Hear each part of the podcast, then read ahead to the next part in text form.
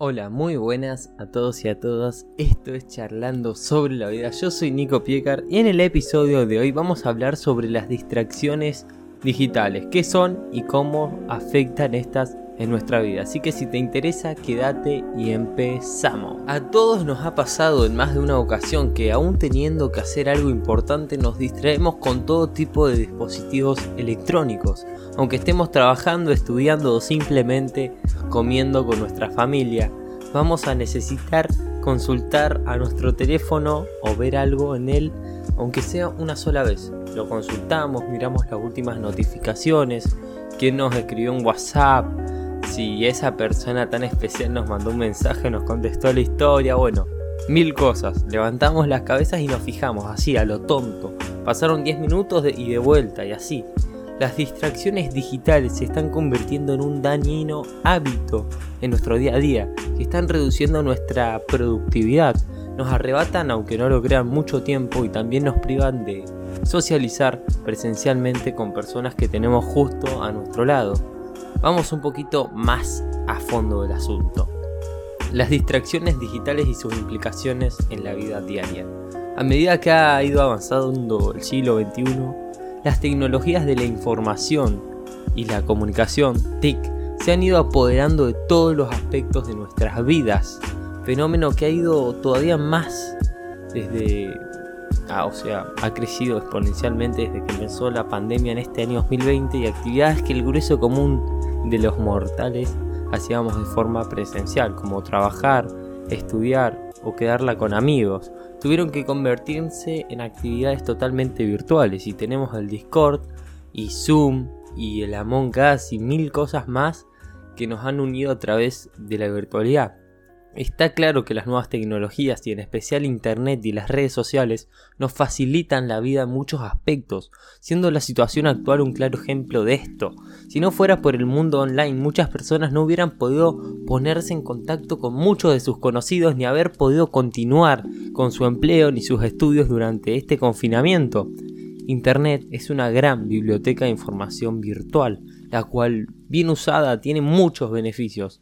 Sin embargo, en cientos de sentidos también es fuerte, una fuente de daño para nuestra sociedad.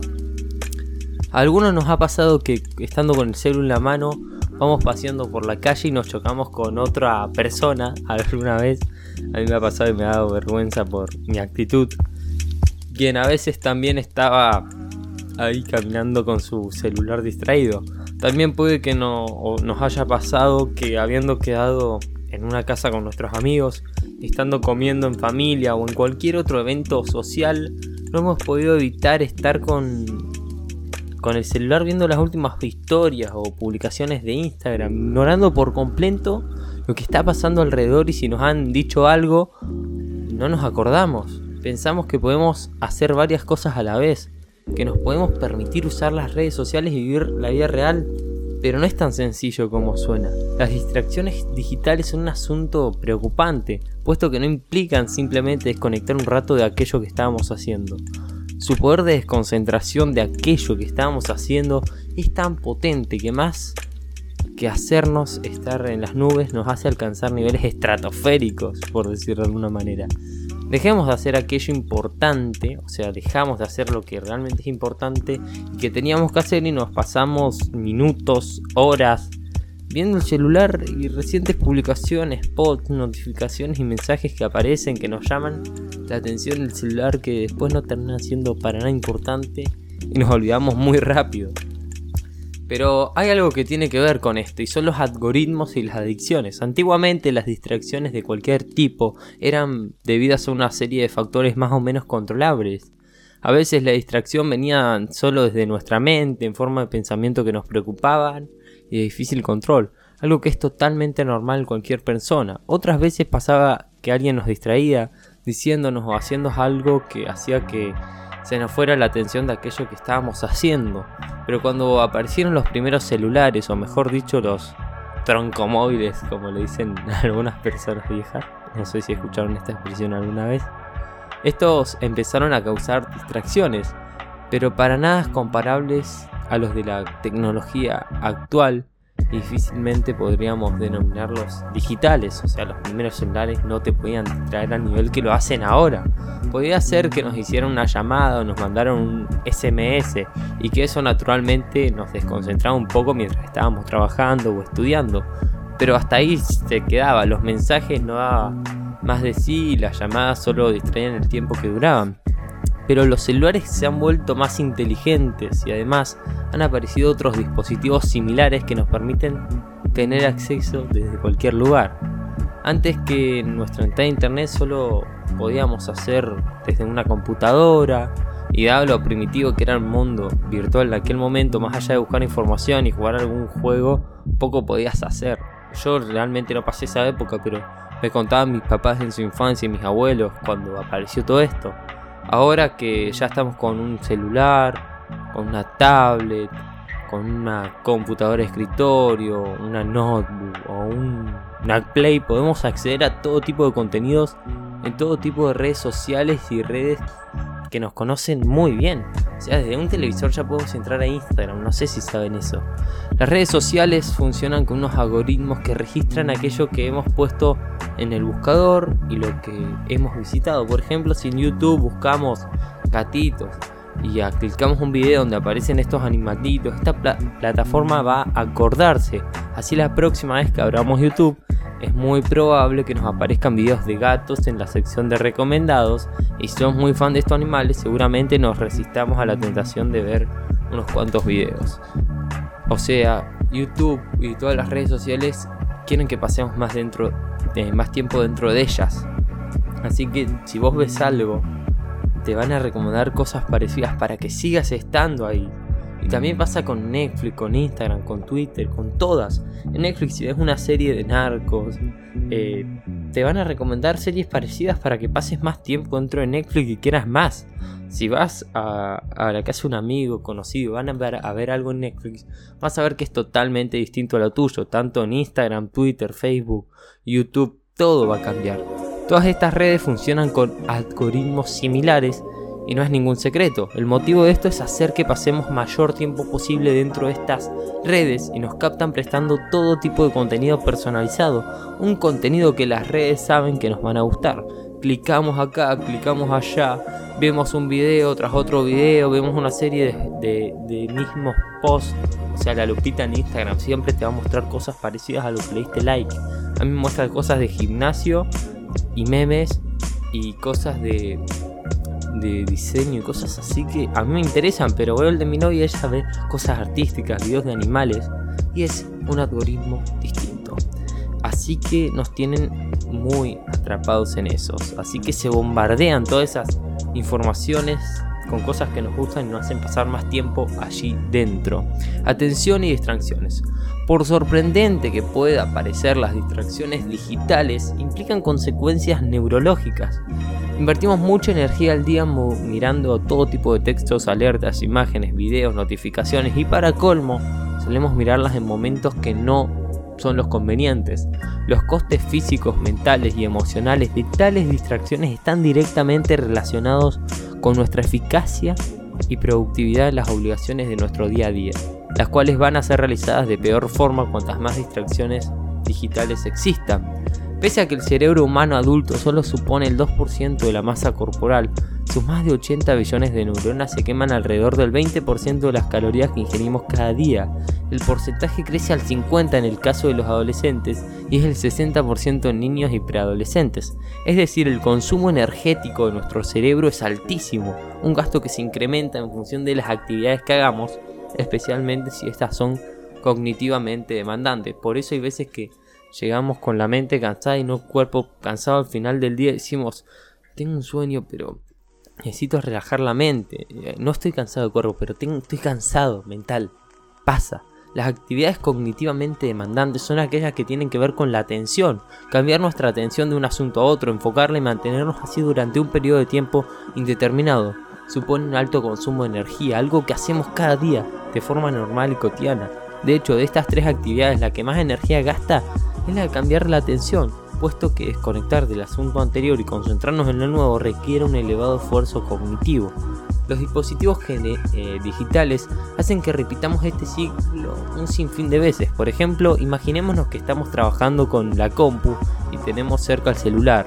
Consultamos el celular solo para ver qué es lo que está diciendo el chat de nuestro grupo de amigos, leemos las últimas 10 notificaciones y contestamos con un breve comentario.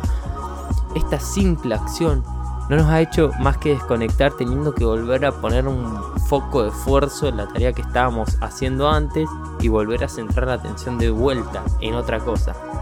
En este caso concreto, la distracción digital no sería un gran problema si solo cometiéramos una vez mientras estamos trabajando. Sin embargo, lo habitual es que esto lo hagamos varias veces y seguramente más de 5. Estar constantemente cambiando el foco de atención entre el celular y la computadora, o entre amigos y el trabajo hace que estemos constantemente gastando energía para poder cambiar la atención, provocando una fatiga mental, puesto que nuestra energía no es ilimitada. Como nos cansamos mentalmente tenemos un peor rendimiento, cometemos más errores y nos frustramos porque no estamos haciendo bien esa tarea. Algunos van a decir que pueden hacer dos cosas a la vez puesto que se le da bien la multitarea. Piensan que pueden hacer eficazmente dos cosas al mismo tiempo, pudiendo trabajar y consultar las redes sociales simultáneamente. Lamentablemente para ellos la multitarea no deja de ser un mito. El cerebro humano solo puede concentrarse en una cosa compleja y estar cambiando de un asunto a otro constantemente no nos permite prestar la debida atención a ambos asuntos, obviamente, solo podemos dar uno. No es que pasaremos de estar del 100% con una tarea a estarlo al 50% con cada una de las dos, sino más bien estaríamos a un 10% trabajando a nuestro nivel muy bajo. Y la última respuesta que voy a dar y pregunta con respuesta es, ¿qué podemos hacer ante todo esto? Resulta curioso cómo las propias redes sociales que fomentan que nos distraigamos con ellas han habilitado opciones para reducir el tiempo que las usamos. No nos confundamos, no lo hacen por arrepentimiento, sino más bien por quejas de psicólogos, asociaciones de consumidores y varios gobiernos. Además, en la mayoría de las ocasiones sus funciones para regular el tiempo son más bien pasivas, simplemente avisándolos que hemos estado usando la aplicación por X tiempo, sin impedirnos que la sigamos usando, sin ponernos un límite.